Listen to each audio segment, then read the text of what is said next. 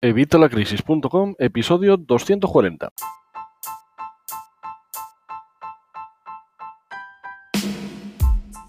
Hola, buenos días, buenas tardes o buenas noches. Soy Javier Fuentes de Evitalacrisis.com y hoy vamos con otro concepto que aunque es muy básico, hay mucha gente que se equivoca y tiene errores con ello. Es algo que es bastante sencillo de entender, pero hay veces que genera confusión. Quiero que sepas la diferencia entre la Unión Europea y la zona euro.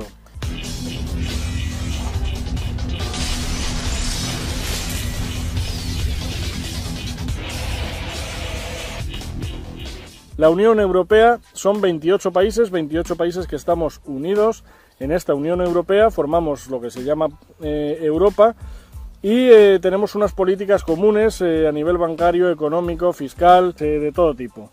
Entonces, al tener unas políticas comunes, somos lo que llamamos la Unión Europea. Estas políticas comunes hacen que pues, tengamos más o menos la misma relación con todas las áreas dentro de la ciudadanía y el Estado. Dentro de estos 28 Estados miembros hay 19 que formamos parte de la zona euro, entre ellos estarían España, Alemania, Italia.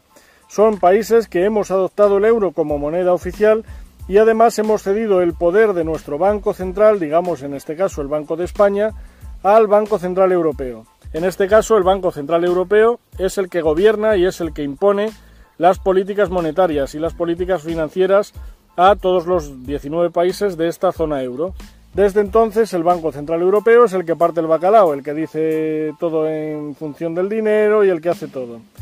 Por eso cuando se reúne el Banco Central Europeo para ver lo de los tipos de interés, afecta a los países de la zona euro, los 19 Estados miembros de la zona euro, no los otros 9 que no forman parte de la zona euro, porque estos otros 9 estados, entre los que estarían eh, Reino Unido, Dinamarca y otros 7, son, eh, pues eso, unos países que han aceptado compartir políticas, pero ellos no han adoptado el euro como moneda y no han cedido el poder de su banco, por ejemplo el Banco de Inglaterra, al Banco Central Europeo.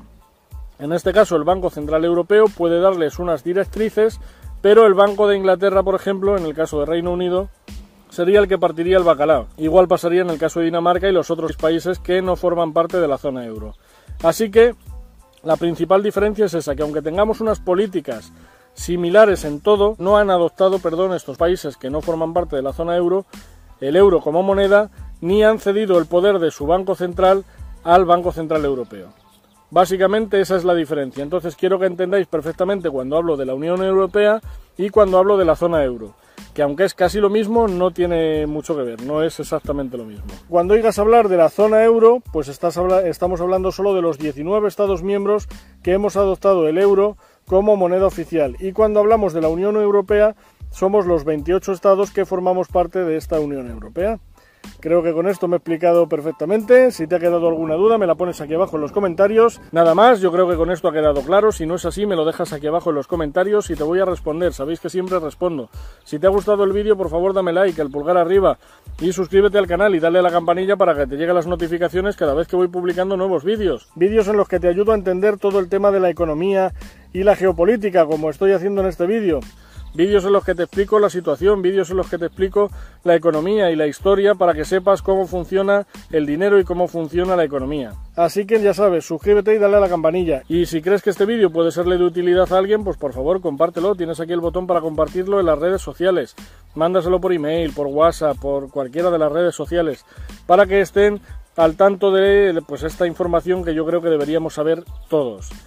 Y nada más, espero que te haya gustado el vídeo. Si quieres acceder al diccionario financiero para ver otros términos que a lo mejor no conoces, puedes hacerlo desde aquí. Y nada más, nos vemos en el próximo vídeo. Hasta la próxima.